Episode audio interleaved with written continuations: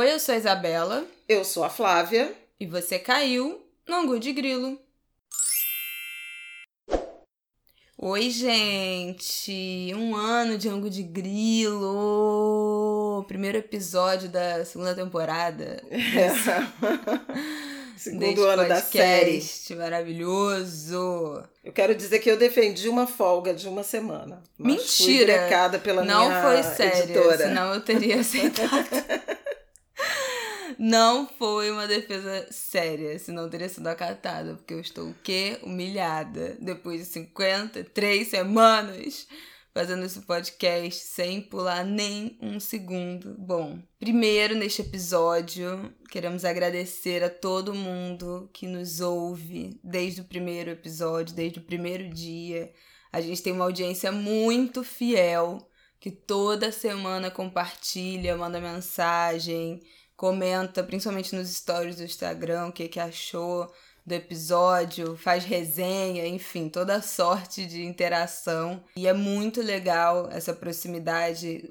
Houve um tempo em que a gente podia sair na rua, né? E sempre que as pessoas vinham falar com a gente, falavam: Ah, eu ouço um de grilo toda semana. Ah, é uma delícia, realmente. E isso é muito, muito legal. Principalmente porque a gente tem uma proposta aqui, né, de falar com leveza, de tratar de assuntos leves, mas também de notícia, também de noticiário pesado. Nem todos os episódios são os mais alegres do mundo, vocês sabem disso. E ter essa fidelidade, mesmo tratando de assuntos mais duros, é muito incrível, é muito importante. Acho que é uma parte aí da missão jornalismo cumprida. O ângulo de grilo é o que me une, mas eu acho que é o jornalismo nesse momento. E eu fico muito feliz de poder exercer a minha profissão de um jeito que me agrade muito e de ter tanta gente legal nos acompanhando. Muito obrigada a você que está ouvindo. Ah, eu também quero agradecer também na por essa fidelidade que a Isabela falou, mas agradecer também a Isabela pela iniciativa, porque esse projeto nasceu dela. Vou ficar usando esses verbos Pronto, assim. pronto. Esse projeto nasceu dela e ela se empenhou muito e se empenha, porque eu só gravo. Participo da pauta e gravo. A Flávia é estrela aqui, Mas eu não querida. sei nem mexer no microfone para vocês terem uma ideia. Então, é realmente um esforço de edição, eh, de cuidado, de pôr no ar. Tudo devemos, então, eu e as ang- anguilhas, angriletes, angulers, todos devemos à dona Isabela Reis. Uh, muito obrigada, É, muito obrigada. Então, Aquela salva de palmas assim no fundo. é, cadê o efeito so- da sonoplastia? E além de agradecer a essa galerona toda, eu queria também ag- agradecer assim. é, vou citar umas pessoas para agradecer a todos vocês, mas é que é só para personalizar esses Ih, nossos Não briguem. nossos ouvintes, sem brigas. né? Mas assim, não, não dá para deixar de citar Tainá. É verdade, Tainá não dá. Se você segue a gente no Instagram, vocês veem que toda semana resenha. Tainá faz uma resenha nos stories de cada episódio. E assim, um vocabulário, minha gente, que é uma coisa. Fala arroba da Tainá. Eu sei que é. Tainá Seris. Eu, eu espero que fale assim, tá, Tainá? Que pronuncia assim. Arroba Tainá Ceris com TH. Tainá não, com não TH. Tem y, Gente. Ceris é S-E-R-I-Z. Olha, é é cada historia- resenha maravilhosa, maravilhosa. e o perfil dela é incrível. Ela indica vários livros, trata de vários temas super sérios. É colunista do Pretaria também, do coletivo Pretaria, então vale a pena. Sheila Vilela, querida amiga, fidelíssima, Fiel. nossa, poucas são iguais. Sabe outra, aí, audiência ultra mega qualificada? Ih. Jurema Werneck. Tenho que mandar esse beijo, porque realmente. Olha, Gente. gente. eu queria dizer que o Angu de Grilo não é o maior podcast do Brasil, mas eu tenho, não tenho a menor dúvida que é a audiência mais qualificada que existe na podosfera. Mariana Bortolotti, Também. Mari, Não fidelíssima também, não perde uma. Twitta, posta no, no Instagram. Ai, gente, meus amigos Bernardo, Gabi e Luísa também Ah, não perdem É, um. Bernardo. Tá, amigos? Professor Um beijo. Bernardo Soares. Olha, a B. gente vai estar Soares. cometendo muitas injustiças. Vai, para falar de mais uns meninos, o Rodrigo Santos, bardo, autor de Macumba, que sempre ouve e comenta. Edu Carvalho também sempre comenta, né? O Átila, que ele vai ficar com ciúme da, da Shirley, porque eu falei da Shirley, vai dar briga do Átila, de casal. vai dar briga de casal. Não, eu fiz um post no, no último domingo falando desse um ano, né, agradecendo e tem mais de 180 comentários de uma galera muito incrível que ouve a gente. Comentários muito fofos, assim, eu já tô lendo, já li quase todos, mas ainda vou curtir, ainda vou responder. A Ângela Campos Melo falou que terça-feira é o meu melhor dia, dia de ouvir a minha galera, como diz meu filho de 5 anos. Ele imita vocês de tanto que já ouviu Eu Sou a Flávia, eu sou a Isabela. E aí a Babette Melina, arroba Babette Melina, falou: minha mãe fala, minha filha fala, mãe, vai ouvir seu ângulo de grilo para você ficar feliz. então, olha, de nada aos filhos que a gente tá aqui, né, acalmando, distraindo a audiência materna, entretendo essas mães maravilhosas que ouvem a gente. gente. Então, muito obrigada a todo mundo que ouve. É muito, é muito incrível essa resposta, essa sensação de estar tá, assim muito pertinho dessa audiência maravilhosa. E outra coisa que eu queria falar, que a gente acabou Heloísa, não né? tratando né? diretamente em Buenos Aires. de Buenos Aires. E o Sandrinho Rego, de Portugal. Olha, gente, temos audiência internacional. Internacional, tá, meninas? Muita gente. Bom, outra coisa que a gente não falou na semana passada, o Angu de Grilo está concorrendo na categoria podcast nosso de cada dia do prêmio MTV Miau. Gente, outra salva de palmas a esse podcast. Uhul! Um ano, entendeu? O segundo prêmio Congo de Grilo está concorrendo. Nós ganhamos o prêmio Ubuntu de Cultura Negra de 2019 na categoria Melhor Podcast. E agora estamos concorrendo ao MTV Miau do lado de podcasts maravilhosos que eu amo. Wanda ganhou ano passado, milkshake chamado Wanda ganhou ano passado, tá concorrendo esse ano também. E é o maior podcast do Brasil. Só a minha opinião importa, mas eu acho que é verdade. Eles têm uma audiência que é surreal. Fizeram seis anos de podcast agora na semana passada, então tá concorrendo com uns gigantes assim. É realmente muito, muito incrível. E, e já valeu essa indicação. É, foi sensacional, assim, inesperada e sensacional. Para votar na gente, é, a premiação é voto popular. Para votar na gente, é só entrar no site miau, miaw.mtv.com.br. Vou deixar aqui na descrição desse episódio também. E aí vai estar tá lá na categoria podcast nosso de cada dia, o Ango de Grilo, ou no Twitter, qualquer tweet que você escrever enviando as hashtags. Hashtag Prêmios MTV Miau e a hashtag MTV Podcast Angu juntas no mesmo tweet conta voto. E retweetar os tweets que também tenham essas duas hashtags juntas também conta voto. Então, é isso. Se a gente ganhar, vou ficar muito feliz. Se a gente não ganhar também, essa indicação foi sensacional, muito mais do que a gente esperava, eu acho que para um ano. O Ango de Grilo não nos dá dinheiro, mas nos realiza, né, Flávia? É.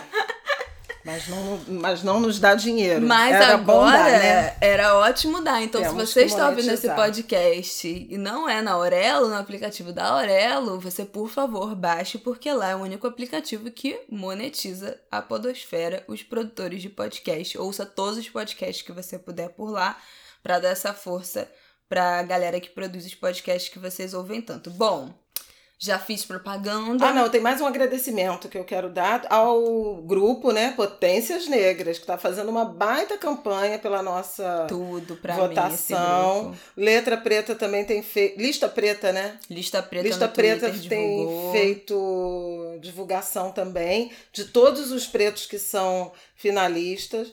Nós somos as únicas mulheres pretas do na categoria podcast. podcast. Não, os únicos pretos no é, podcast. É, sim, também. Então também se quiser votar em mulheres negras, exatamente. Se quiser fazer ação afirmativa, não apenas Pode Agora... até não gostar da gente, entendeu? Mas se quiser fazer a ação afirmativa, Exatamente. Vote, vote nas pretas. Por favor, muito E leve obrigada. esse conselho para as urnas também em novembro. Já falou aí, já entrou a Flávia promocional do comercial eleitoral aqui, o, o horário eleitoral da Flávia aqui no Ango de Grilo.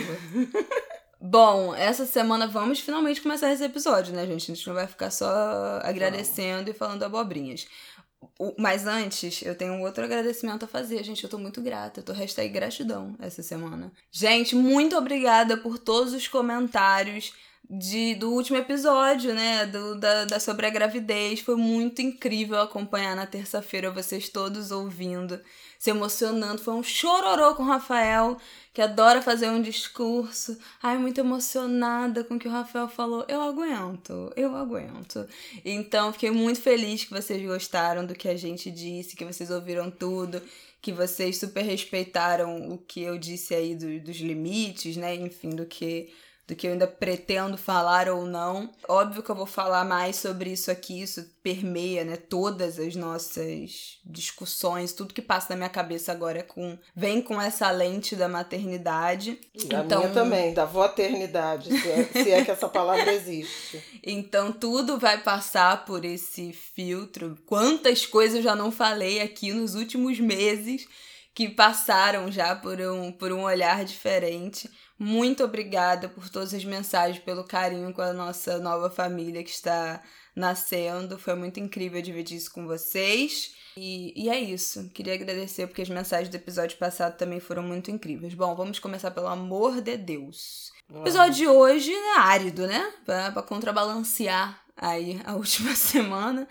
Vamos falar um pouco sobre a quantas andas ou o caos que se instaura no Rio de Janeiro de tempos em tempos com a prisão de, de um governador como se fosse um preso de um replay aqui nessa cidade, né? Sexta-feira passada, o governador Wilson Witzel acordou sendo afastado. Eu falei preso, né, gente? É. No caso, não foi preso, não. Ainda não, foi afastado. Aí, se vai ser preso aí já não é um problema meu. Foi afastado vamos falar sobre a morte do Chadwick Boseman, né, o Pantera Negra, o ator que fez Pantera Negra em 2018. Acho que foi uma, o maior choque, a maior comoção desse, desse fim de semana, é, né? Desse, desses últimos dias. Foi uma porrada aí que ninguém esperava. Ele morreu em decorrência a um câncer de cólon que ele estava tentando tratar nos últimos, desde 2016, nos últimos quatro anos. Morreu aos 43 anos, muito novo. E obviamente não tem como a gente deixar de falar sobre, sobre isso. E aí, Flávia, vamos começar falando de. Vamos, né? Começar. começar pelo Rio de Janeiro. Enfim, você falou preso, é porque nós temos o Wilson Witzel é o histórico, né? É, será o sexto governador do Rio de Janeiro envolvido em investigações, em suspeitas de fraudes, crimes, corrupção, ilegalidades na nossa história, né?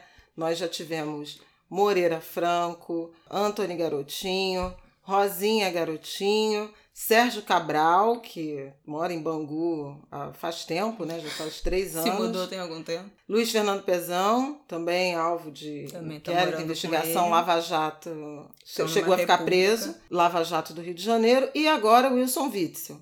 A surpresa é o curto espaço de tempo em que, que esse governador levou para estar tá envolvido é, a, a surpresa, um sujeito que se elegeu sob a bandeira do combate à corrupção, da ética, da nova política. Tá, menos de dois anos depois é, de ser eleito, um ano e oito meses depois de assumir, afastado do cargo por envolvimento, por acusação, por suspeita de ser chefe de uma organização criminosa que saqueou os cofres públicos o orçamento da saúde, seja com contratações irregulares, seja de hospitais de campanha, de equipamentos de, de proteção, de ventiladores, seja por desvio de dinheiro, usando, segundo o Ministério Público Federal e a Procuradoria-Geral da República, o escritório de advocacia da própria mulher, a primeira-dama, Dona Helena, para desviar dinheiro público, sobretudo da saúde, no meio de uma pandemia. Que eu acho isso mais. Assim, tudo é cruel, tudo é Sim. é absurdo, tudo que a gente viveu no Rio de Janeiro nos últimos tempos. Mas essa acusação em particular, ela provoca mesmo indignação por ter tido, por ter acontecido, né, nesse momento tão dramático. Uhum. O Rio de Janeiro já passou de 15 mil mortes por Covid-19 né, no, no, estado do Rio. A gente tem acompanhado o tamanho dessa crise, uma crise em que as pessoas também estão resistindo a ficar em casa. Tudo isso que a gente já tem comentado aqui muitas vezes, né, uhum. no âmbito de grilo, não vou ser repetitiva. O que aconteceu foi que o o Ministério Público Federal, com a Procuradoria-Geral da República, pediu ao Superior Tribunal de Justiça a prisão e o afastamento de Wilson Witzel. O ministro Benedito Gonçalves, que já foi candidatíssimo ao Supremo Tribunal Federal, ele, ele foi um dos apontados como possível, possível sucessor do, do ex-ministro Joaquim Barbosa, lá no governo Dilma. Parece que nesse momento ele não pode mais se, se habilitar ao Supremo, porque já completou 66 anos, mas ele concedeu, por liminar, o pedido de afastamento de Witzel do cargo, o que gerou espanto e desconfianças no mundo jurídico, em razão de uma decisão monocrática, ou seja, tomada por um, um só ministro né, do STJ, de afastar um governador eleito, e eleito mesmo, legitimamente eleito, com mais de 4 milhões de votos. Ao mesmo tempo, o ministro Benedito convocou a Corte Especial para referendar a sua decisão, coisa que vai acontecer nesta semana. previsão é quarta-feira, dia 2, a Corte Especial, que são os 15 ministros mais antigos do STJ, se reunirem para verificar novamente o, o, pedido. Mas enquanto isso, decisão judicial se cumpre, Witzel está afastado. A defesa dele recorreu ao Supremo Tribunal Federal, a decisão caberá ao ministro Dias Toffoli, presidente do tribunal, que recentemente, um mês atrás, em fins de julho, concedeu uma liminar que deu tempo de protelação para a tramitação do, do processo de impeachment do Witzel na Alerj. E aí é, eu quero chamar atenção para isso, depois deixa a Isabela falar e eu volto para falar do vice e tudo mais. Mas eu quero chamar atenção para o seguinte ponto. Tem algo de inédito nesse episódio do,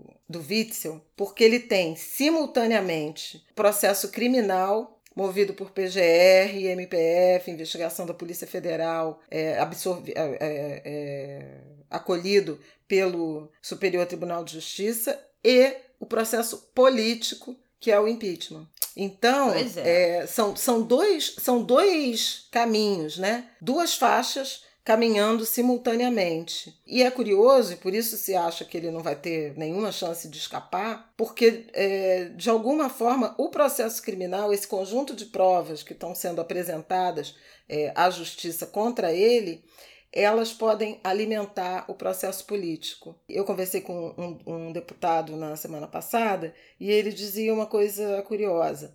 A Justiça, o Ministério Público, a Polícia Federal têm prerrogativas que a Assembleia Legislativa não tem. Por exemplo, quebrar sigilos, né, bancário, fiscal, telefônico, uh, por exemplo, fazer busca e apreensão. A Alérgica é uma casa política, não tem essa atribuição.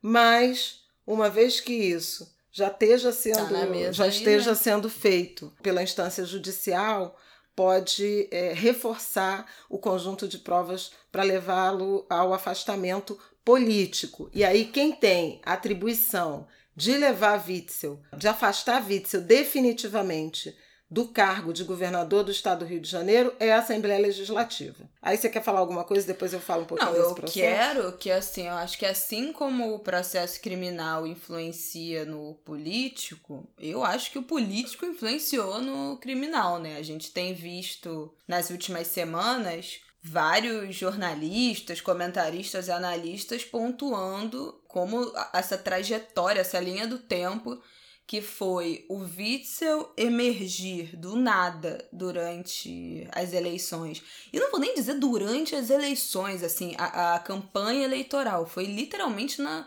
na semana, né? Do, do, nada, ele ele foi pro segundo turno. Ninguém sabia quem ele era, né? Acho que a gente até. A gente já tinha podcast nessa época? Não, né? Não. Mas enfim. 2018. Comentamos é, isso nas nossas redes. Acho que todo mundo viu alguém comentando, tipo, gente, quem é esse cara? A gente nunca ouviu falar dele. Foi pro segundo turno e ganhou, assim, sem o menor, né? Sem freio. nenhum esforço. Porque Na onda se aliou bolsonarista. a imagem do, do Bolsonaro, né? É, virou, se, se nomeou, virou o candidato do Bolsonaro aqui no Rio. E aí a galera do Bolsonaro foi toda com ele, com uma avalanche que não estava prevista. E nos últimos meses já começou a ser sinalizado um rompimento né, dele com, com o Bolsonaro, inclusive na crise do, do coronavírus, né, na pandemia. Já estavam já inimigos. Já estavam estressados. Porque mas... o, não, já estavam inimigos porque a animosidade ou a amizade acaba quando o Witzel, um ano atrás, se lançou candidato ah, a presidente. É, ele falou que queria ser presidente. Exatamente. E que não devia nada a ninguém, que ele foi eleito pelos seus méritos. É coragem, né? Coragem do homem branco de meia idade. Mas o pessoal do Bolsonaro é rancoroso. E aí já tava esse clima tenso entre os brothers.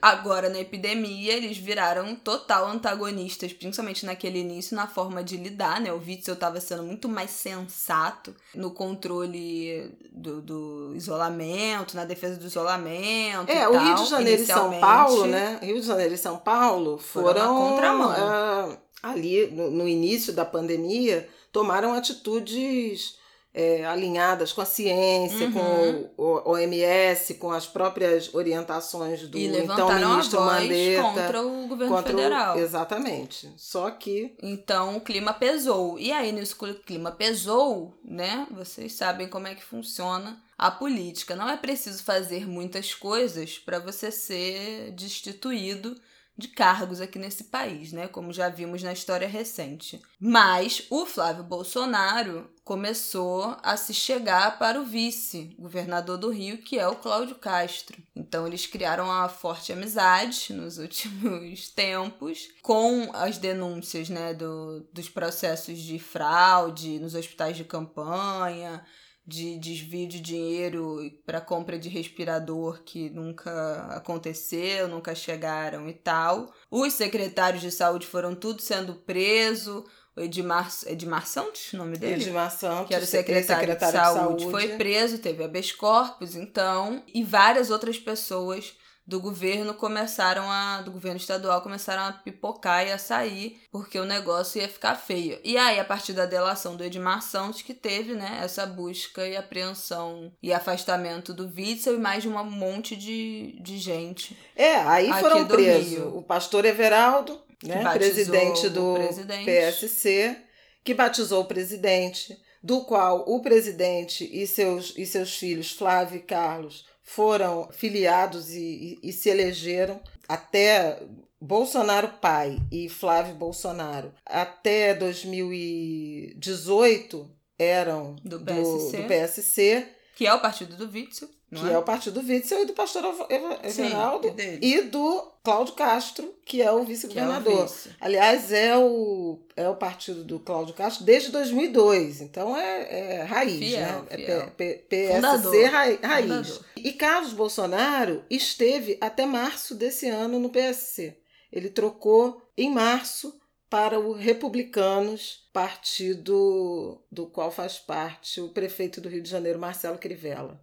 Flávio Bolsonaro também se desfiliou do PSL, assim como o presidente da República, e se filiou ao Republicanos. Bolsonaro é que está sem, sem partido, porque ia fu- fundar aquele Aliança do Brasil, É, mas aquilo um total micou. de três assinaturas, né? Pra É, fundar foi, o partido. Foi mais ou menos isso.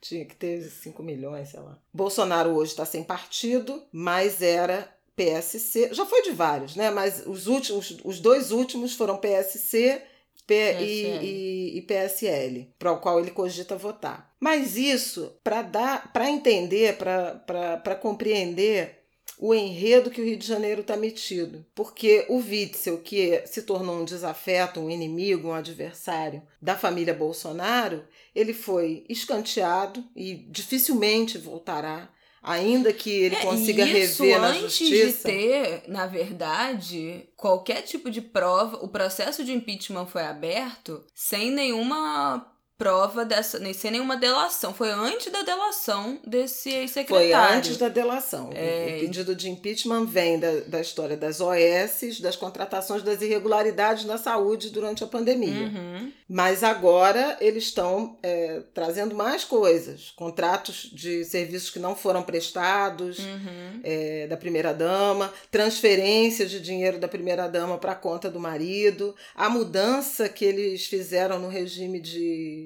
de comunhão, casamento, que era parcial e virou total no fim no, em outubro do ano passado. Enfim, uma série de indícios que sugerem que o Wilson Witzel se envolveu num esquema de corrupção, de desvio de dinheiro e de lavagem de dinheiro, desvio de dinheiro público e de lavagem de dinheiro, muito semelhante ao do governo Cabral. É até muito impressionante porque o, o ministro do o ministro Benedito Gonçalves na liminar escreve isso textualmente dizendo que o Ministério Público Federal encontrou semelhanças e o próprio procurador é, daqui do Rio disse isso. Parece que eles estavam tinham entrado no túnel do tempo e se deparando com um esquema muito semelhante ao do Cabral e Pezão, isso palavras do, do, do procurador e do ministro do STJ. Então, assim, é muito difícil o Witzel se livrar do, do impeachment, ainda que o Supremo temporariamente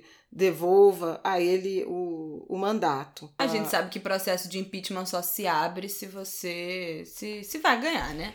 É, porque é político. Tem uma questão né? política. É um processo político. Total. E ele não tem, ele não, já não tinha. Ele não tem maioria, ele não, não tem, tem, a base, ele não tem nada.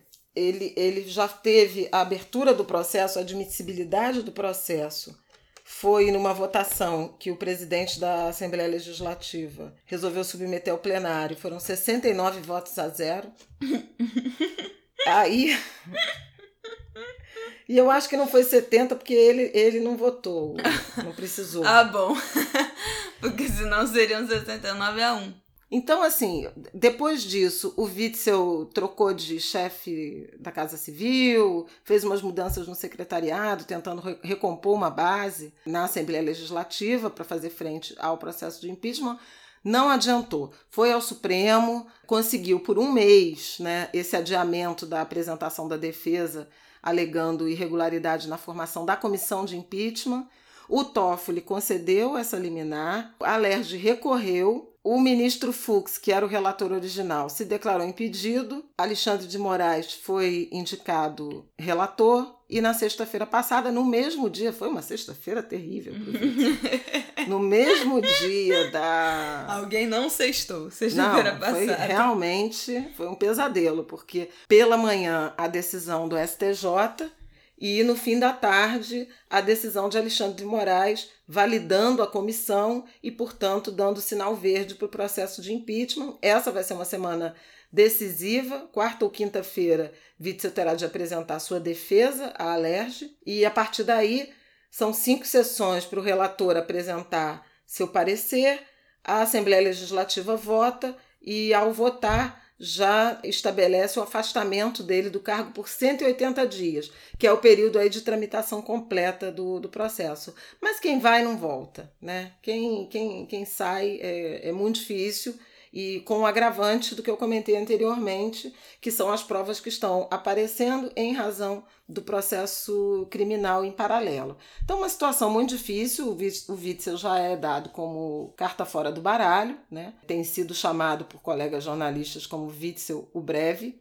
porque foi não apenas de, na gestão, mas a própria carreira política, né? ele que era juiz é. e largou o cargo, não tem apoio, não tem aliança, e agora o novo governador do Rio de Janeiro é o ex-vereador Cláudio Castro, que foi eleito em 2016 para a Câmara dos Vereadores, depois de uma longa trajetória como assessor parlamentar na Alerj. É dali, da Alerj e da Câmara Municipal, que vem a proximidade dele com a família Bolsonaro, com os filhos, Flávio e Carlos. E ele já deixou muito clara essa proximidade. É... Inclusive tuitou, Hoje né? tuitou, hoje. exatamente. Tuitou hoje dizendo que recebeu uma ligação. E aí, como disse uma, um, um colega, não apenas... Ele deu dois sinais, porque não apenas... Dois sinais da, da influência, da proximidade né, com Flávio Bolsonaro, com a família Bolsonaro.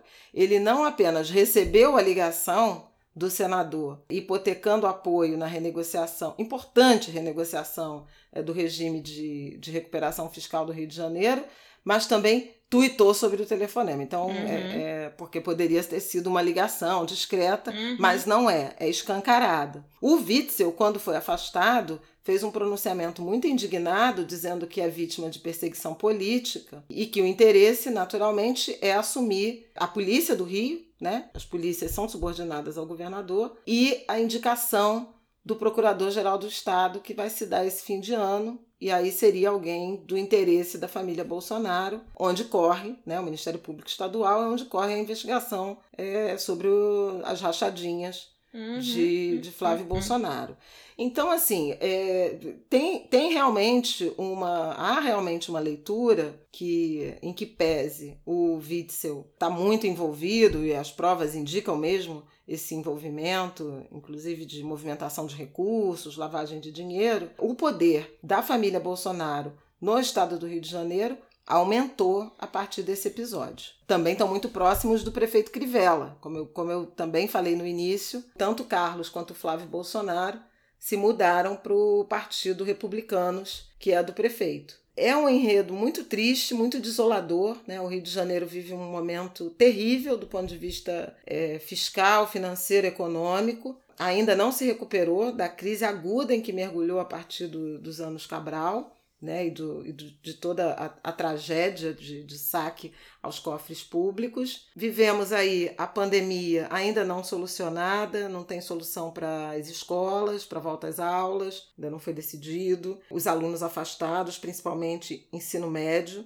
o que é uma lástima, porque os nossos jovens afastados da escola. A gente vive uma crise social, também pela pandemia, mas o Rio já vinha é, com dados muito negativos de mercado de trabalho, de dificuldade de, de rendimento, e agora essa crise ética. Lembrando que o vice-governador, esse que assumiu o cargo, Cláudio Castro, ele, no mesmo dia que Witzel foi afastado, foi alvo de busca e apreensão na casa dele por provável, possível envolvimento no mesmo escândalo, assim como André Siciliano, presidente da Assembleia Legislativa do Rio, que já teve dois dos seus presidentes que também está na presos, linha de sucessão. Também está né? na linha de sucessão. Então, um, um momento bem difícil do Rio de Janeiro, um recrudescimento da violência, disputa de território, né, pelo, pelo crime organizado, pelos grupos civis armados, do tráfico, da milícia, muito também em razão desse desgoverno, da falta de autoridade, dessa percepção de que há um vácuo de poder no Rio de Janeiro. Na semana passada teve uma invasão, tentativa ou invasão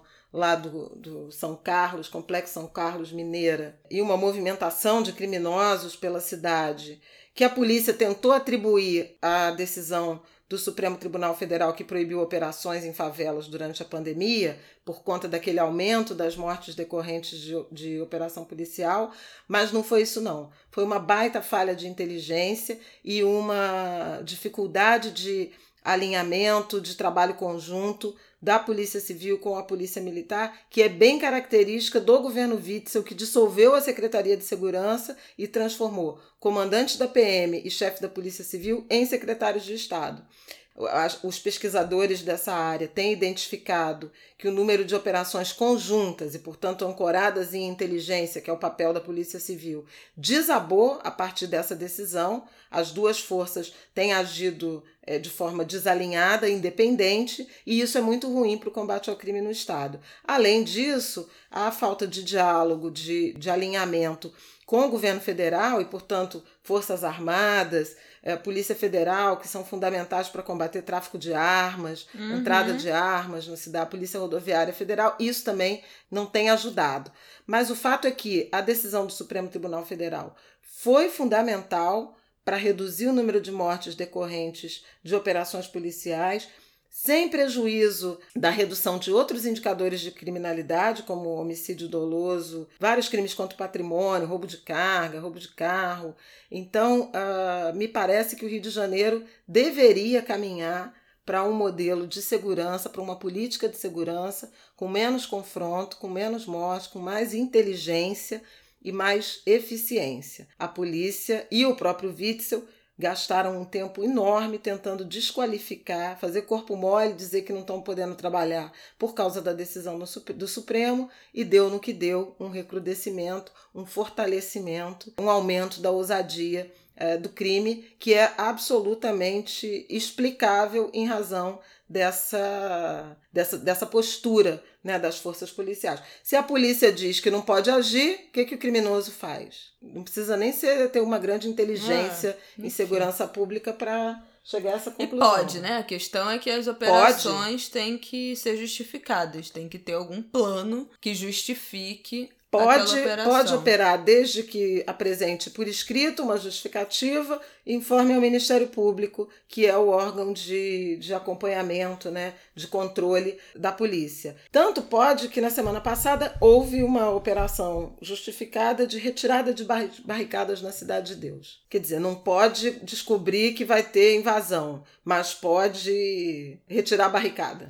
Conveniência, não é mesmo? A conveniência da, da polícia. Bom, passemos ao próximo tema: morte do Chadwick muito triste. Sexta-feira, não foi? Sexta-feira já tarde da noite. Sexta-feira, tarde da noite, que, que a notícia saiu, né? Que as redes sociais dele próprio, oficiais, postaram que ele estava lutando com esse câncer de cólon há quatro anos, desde 2016. Descobriu o câncer em 2016 em estágio 3, mas nos quatro anos seguintes, mesmo com muitas cirurgias e quimioterapia, evoluiu para o estágio 4. Não conseguiu, enfim, não conseguiu vencer essa doença maldita e, e morreu em casa com sua esposa e família, enfim, acompanhado nessa, nessa passagem aos 43 anos, muito novo. E as redes foram tomadas, eu acho. Teve assim, um luto. Sábado, o sábado foi de luto completo. E domingo foi de luto completo no Twitter, principalmente entre os jovens ativistas negros muitas mensagens relembrando que foi o lançamento né, de Pantera Negra. Dois, o filme foi lançado em 2018, então é possível que quando é, foi gravado ele já soubesse da doença. É muito provável. E aí muita gente lembrando das ações que fizeram para levar crianças negras para assistir o filme no cinema. Muita gente lembrando da sensação de ver o filme no cinema, de levar a mãe, de assistir com a avó e o que que aquilo significou, como foi importante. Professoras, né? Isso, para muita gente, também para essa autoidentificação, né, autodefinição, identidade. É um filme que eu fico, eu fico muito revoltada quando eu vejo gente se referindo ao Pantera Negra como um filme de super-herói. Ah, é só um filme de super-herói. Ah, não assisti porque eu não gosto de filme de super-herói. E na verdade, ele é um filme muito profundo. Eu acho que essa narrativa do super-herói seria a última coisa que eu usaria para descrever esse filme. Eu não sou tão fã de, de, de, de dessas narrativas, né, de super-herói. Gosto de algumas franquias. Gosto muito de X-Men, gosto muito de Homem de Ferro, gosto muito de Vingadores. Mas não sou uma fã é, enlouquecida por esse universo. Mas esse filme fala muito de resgate de ancestralidade, do significado de família, de pertencimento de respeito aos mais velhos, de como você se manter conectado à sua, à sua origem também é importante. Fala muito. Eu acho que tem vários sentidos de falar de revolução. Ele é um filme conservador, eu acho, apesar de ter tem... uma mensagem revolucionária. O personagem do Pantera Negra é um personagem conservador. É, ele é bem careta. O revolucionário é o Killmonger, né, que é o, o personagem do Michael B. Jordan, que é o que quer armar os negros de todo mundo para derrubar os governos e derrubar as forças opressoras. Tem uma visão muito óbvia, assim, né, de é, Malcolm X e Martin Luther King ali, enquanto Pantera Negra fala: não, a gente nunca se meteu em violência, em guerra, deixa isso pra lá, deixa a gente quieto aqui. Tem um, uma coisa muito mais pacifista nesse sentido. E aí o filme lida, né, com essas dicotomias. Você também é, fica empático ao que seria o vilão, né? O, o que o Monger é, o, é, ele é feito para ser o vilão do filme, mas a gente também compreende 100%, tem uma simpatia é. enorme por ele, né? Dele. Tem uma reflexão diaspórica importante nesse antagonista, né? Que é o cara que foi retirado do seio né, da, da ancestralidade. Na verdade, eu vi a Naila falando sobre isso no Twitter. Né? O T'Challa é o que nós poderíamos ser e, e, e, a ideia né, de, de África se não tivesse havido o sequestro, a escravidão, enfim, é, é, a, é a África potente em todo o seu esplendor. O personagem do Michael B. Jordan, ele traz as dores da diáspora diáspora, da retirada da, da terra de origem, do aculturamento, de tentar transformar a sociedade a partir dos mesmos valores, né? Da guerra, da brutalidade. Então tem, tem, tem reflexões muito, muito importantes. Agora, o que o Pantera Negra acabou significando foi muito foi muito forte, né? Pelo herói negro, pelo super-herói negro, né? Essa figura que muda a perspectiva de crianças, de meninos, é, as personagens femininas também muito fortes. Muito incríveis. E uma leitura de África muito potente, muito rica, muito próspera, muito afetuosa e ainda assim ancestralizada, que ouve os mais velhos que abraça a ciência, a tecnologia. É muito interessante esse diálogo com o afrofuturismo, que aí a Isabela pode falar mais. É, já, já, já falei aqui, né? Mais de uma. Eu acho que no episódio que a gente fala sobre futuro, o nome do episódio é O que Será do Amanhã. E eu falo sobre afrofuturismo, cito vários exemplos, vários pensadores que lidam com esse tema. E Pantera Negra virou um, um jeito muito fácil de explicar, né? O que, que é o, o afrofuturismo. Wakanda é, é uma cidade afrofuturista. Então virou uma, uma grande referência da cultura pop para explicar facilmente o que, que é esse conceito e, e abrir as portas desse universo a quem tem interesse, para quem se sentiu atraído por esse esse mundo, né? Esse essa imagem futurista. Então ele virou um aliado, assim. É, é, tem algum, algumas pessoas que não gostam, né? Algumas pessoas que, que lidam, estudam afrofuturismo não gostam dessa referência mais pop, mas outras pessoas adoram porque acham que acessibilizou aí de certa forma, popularizou esse esse esse debate e acho que é um, um bom começo para a gente começar a falar disso, a pensar nisso isso e tal. Mas eu acho um filme excepcional. Já assisti várias vezes. Não sou de ficar repetindo muito filme. Mas tem até um. Fiz até um post no meu Instagram falando das referências do, figurino. Né, que é a Ruth E. Carter, que foi a, fi a figurinista, ela ganhou o Oscar de melhor figurino por Pantera Negra, porque é uma coisa assim impecável a pesquisa de figurino, a pesquisa histórica de, dos grupos étnicos, é assim, sensacional. Tem lá um post no meu Instagram. Posso até compartilhar ele de novo no, no Ango de Grilo, no, Instagram do Ango de Grilo, que é arroba Ango de Grilo, quando sair esse episódio.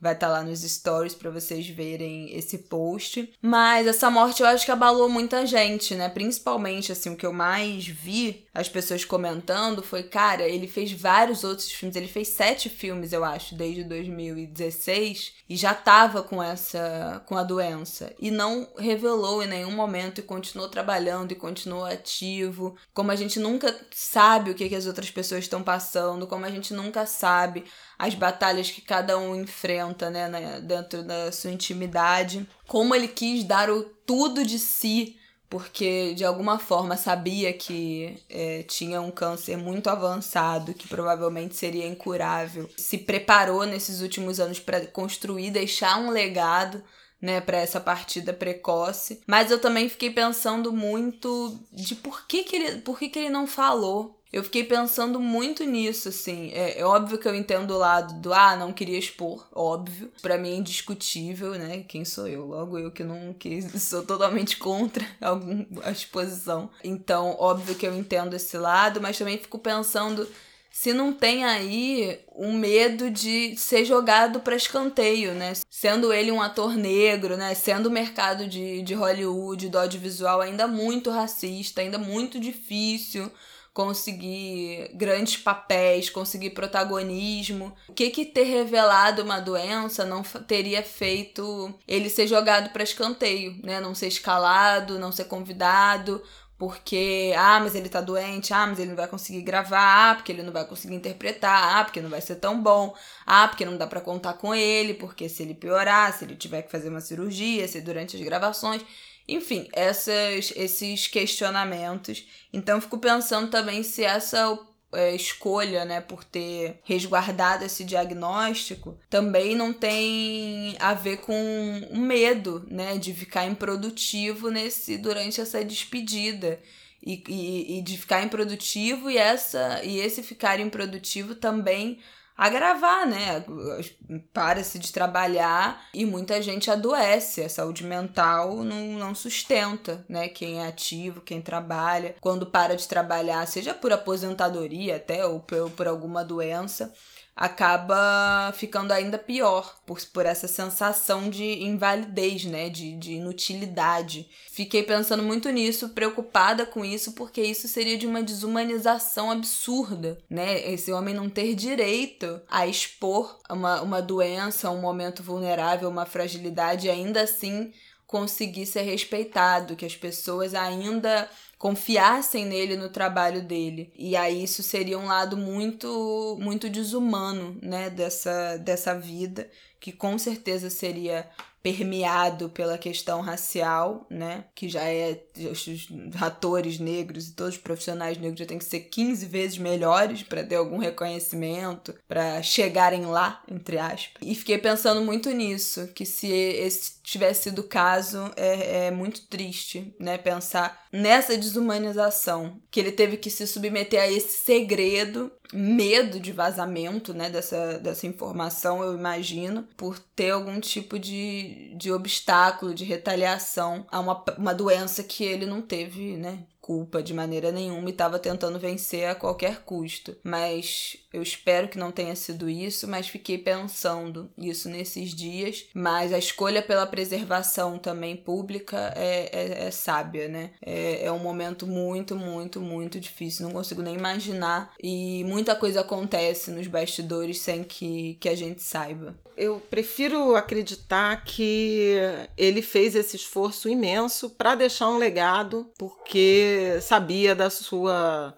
sobrevida curta. Não é incomum a gente ver artistas jovens que sentem ou que, que sabem próximos do fim da vida acelerarem seu processo criativo para um pouco deixar tudo, tudo que queria ter feito. E acho que ele fez, fez muito bem. O filme que o último filme que eu vi que foi o da Blood Five, Destacamento, Destacamento Blood do, do Spike Lee é muito impressionante. E eu acho até que eu vou rever, porque pensando nesse filme, a partir da perspectiva de um ator que está chegando ao fim da vida, que está se aproximando, lutando pela vida, é mais impressionante e jovem, né? Porque ele faz o personagem que os amigos vão resgatar no Vietnã. O personagem que morreu. O, o né? personagem que morreu, é, não, não é spoiler porque é, é o. Não, é, o sinopse, é, é a sinopse. Ele faz o personagem que morreu. Idealista. E, ao mesmo tempo, alguém que continua existindo, que não desapareceu. Então tem um sentido tão. É tão forte isso, porque é alguém que não foi esquecido, que os amigos voltam para resgatar né, os restos mortais, que está vivo na, na memória, nos acontecimentos, na, no, no que ele marcou em termos de fala, de pedagogia. É muito bonito. E pensar que talvez isso ah, possa ter atravessado a existência dele, né, do ator, do que, que ele está deixando, é, se ele será lembrado e será. É muito bonito. É uma pena, uma pena essa morte precoce. É uma, é uma tragédia, né? Porque A gente tem, eu, eu mesmo tenho muita, muita devoção pela longevidade, mas por outro lado é bonito de ver uma existência curta e tão potente, né? tão intensa, tão significativa. As crianças todas que estavam chorando, fazendo gestos, crianças, adultos, várias pessoas falando parece que eu perdi um parente, mas porque realmente teve um, um sentido, em particular o papel né, do Pantera Negra no filme Pantera Negra, ele foi um divisor de águas. Foi um filme que, em 2018, foi a quarta maior bilheteria do Brasil. Praticamente 7 milhões e meio de pessoas assistiram ao filme é, aqui no país, e a gente sabe que a maioria de negros, de crianças negras, de estudantes negros, de jovens negros, então teve um efeito muito avassalador, muito significativo na construção da identidade negra, do orgulho negro. O filme é cheio de referências, além de África, né? Ele foi filmado em Atlanta, tem uma referência a Oakland, que é a cidade na Califórnia onde nasceram os Panteras Negras. Ele é cheio de recadinho, Sim, cheio de, de, de referências. Ancestrais também religiosas, místicas, né, de comunicação com os ancestrais, do significado da, da árvore, da árvore da vida, da relação com, com a ancestralidade, com família. É muito, muito bonito. E ele fez parte disso, né? E hoje eu olhei o, o, o, Instagram da Lupita e do Michael B. Jordan, eles estavam em silêncio desde então. Então, me parece que vários artistas, né, se pronunciaram, celebridades, personalidades, e ele, ela botou um, um luto né, uma, uma coisa preta no lugar do, da foto. Não tem uma palavra deles, então eu acho que está muito doloroso. É. A única do elenco, a Letitia Wright, que é a Shuri, irmã né, do T'Challa, do Pantera Negra, também não postou nada até a última vez que eu vi. A única que se pronunciou foi foram a Danai, que é a Okoye, que é a guerreira líder das Dora Milaje. Milaje? Milaje, acho que é Milaje. Que é o exército, né, do, de Wakanda. E a Angela Bassett, que é a, a mãe, que faz a mãe do Pantera Negra, rainha. Então, a gente não sabe, né, se esses colegas já sabiam da doença dele ou se foram, enfim, pegos de surpresa ou nos últimos dias na última semana ou com a notícia, mas todas as pessoas que eu vi famosos postando foram mensagens muito, muito profundas sobre principalmente o significado desse filme é estranho, porque também foi aquela sensação de, pô, ele fez outros tantos filmes, foram, enfim, super reverenciados. O Marshall, Igualdade e Justiça, fez o Get On Up, fez o James Brown, filme biográfico sobre James Brown, falam que são filmes incríveis. Eu não assisti, eu não sou muito de filme, vocês sabem. Mas falam que são filmes sensacionais e é sempre lembrado pelo Pantera Negra. É, né? É, é também porque esse filme significou muito, eu acho que em muitas gerações, né? Não foi só para as crianças, mas para todo mundo. Todas as, as, todo mundo que é adulto e cresceu sem uma referência, né, de super-herói negro, acho que se tocou muito com esse filme, foi muito tocado por esse filme, e até quem não faz parte desse universo foi tocado por essas milhões de referências à africanidade, à ancestralidade, enfim, tudo isso que a gente já falou. Então, um lamento infinito a essa morte, mas também a uma pontinha de, de felicidade, gratidão. de gratidão desse ator de 43 anos que cumpriu uma trajetória artística na sua profissão, esse homem negro que foi um, um, profissional incrível e cumpriu uma linda trajetória profissional e será, sem dúvida, lembrado para sempre pelas próximas muitas gerações. Teve esse reconhecimento em vida, né, que é o mais que eu acho que é muito importante. Ele, ele foi muito, incessantemente reconhecido por esse, por esse papel lendário em vida. Imediatamente, antes ainda do filme lançar e com os Vingadores depois, enfim, todas as aparições foram muito sensacionais. É isso. Flávia vai se despedir, porque vai entrar na edição das seis, e aí eu vou finalizar sozinha esse programa. Minha chefa. Mas é isso, gente. Eu acho que foi um, um, um, fim de semana muito intenso de dor, de luto, mas de, de gratidão também por ter tido essa, essa possibilidade.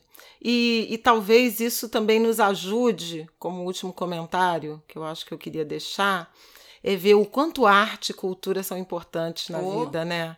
São determinantes para a gente se entender, né? Como povo, como ser humano, como indivíduo, como pertencente a um grupo étnico, etário, de gênero.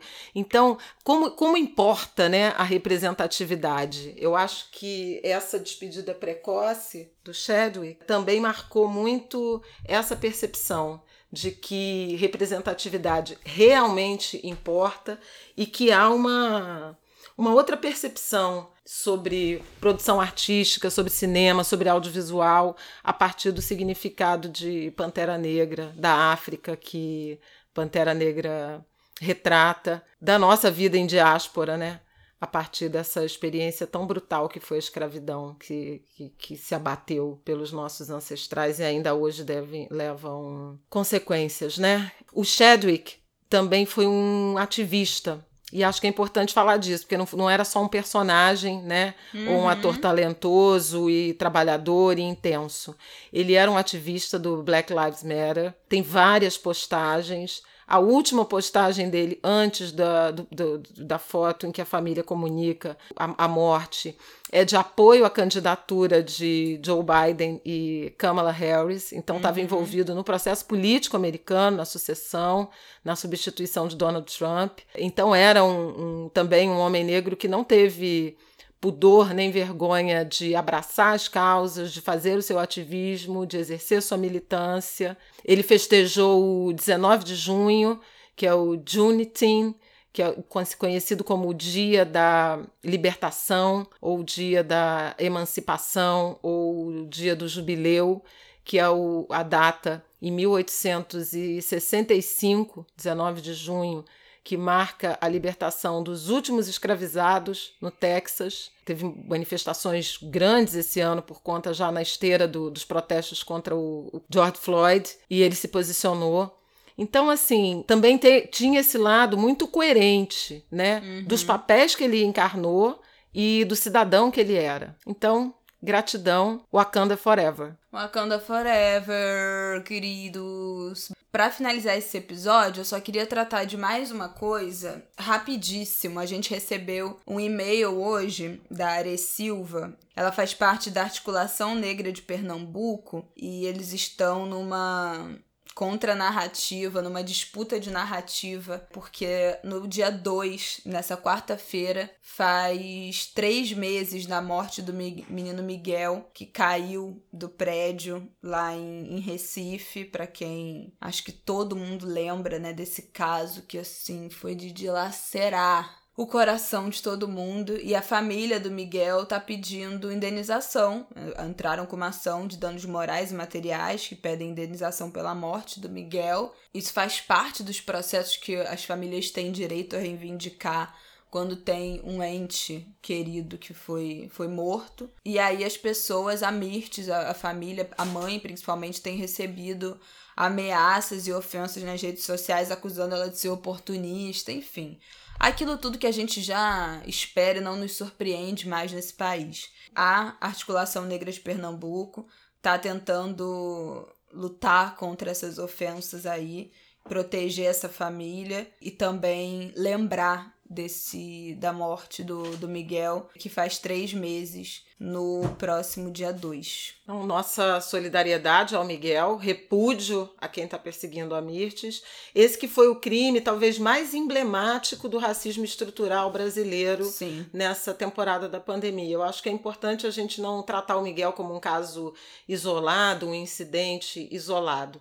Ele foi uma brutalidade a qual crianças negras brasileiras de baixa renda, de periferia, estão expostas diariamente. É, Mirtes era uma empregada doméstica, filha de empregada doméstica, que não teve a chance do isolamento social, que foi obrigada a trabalhar, que tinha um filho pequeno que está sem escola em razão do isolamento uhum. social da pandemia, levou essa criança, tinha que, além de cuidar das pessoas e da casa, cuidar dos animais. Ela foi levar um cachorro para passear e a patroa não teve a dignidade, teve a desumanidade de deixar essa criança à procura da mãe entrar sozinha no elevador e, e saltar para a morte. Então, é, são tantas camadas de racismo, de desigualdade, de injustiça nesse caso que ele precisa ser lembrado e usado como o exemplo mais brutal do racismo estrutural brasileiro nessa temporada de pandemia da Covid-19 em 2020. Então é isso, não podemos esquecer. Parece que isso tem anos, né, que aconteceu, mas tem pouco tempo. A gente tem vivido uma sucessão de notícias muito pesadas, mas a gente não pode esquecer, né? Não dá, não pode dar oportunidade para que essas coisas se repitam. É isso que eu queria relembrar e informar vocês que está acontecendo também, lamentavelmente. Por último, para fechar, a gente já falei, já fiz tanta propaganda aqui, né? Própria nesse podcast, que na próxima quarta-feira, dia 2, eu participo do YouPix Summit.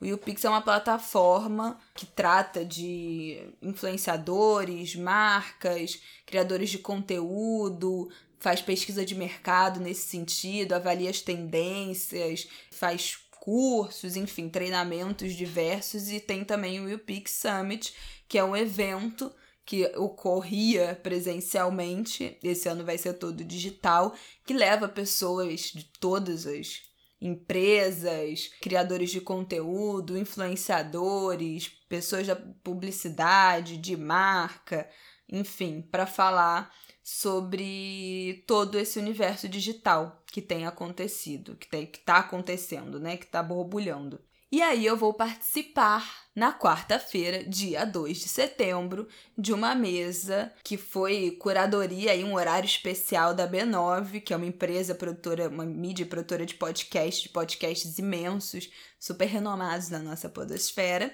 E às 6h50 eu farei a minha entrada triunfal, papo que vai ser bem curtinho, mas acho que vai ser incrível. O nome do nosso papo é É Sempre o Ano do Podcast no Brasil, que vai tratar de quais conteúdos podem atrair ainda mais ouvintes para esse tipo de mídia nova que a gente. Que, quer dizer, que não é nova, né? Mas que tá bombando no Brasil aí nos últimos dois anos, mas que ainda tem um público muito grande para conquistar. Eu vou estar tá lá falando com a Ju Wallauer, que é sócia da B9 e cofundadora do Mamilos, que, bom, todo mundo conhece, o Mamilos é um dos maiores podcasts do Brasil.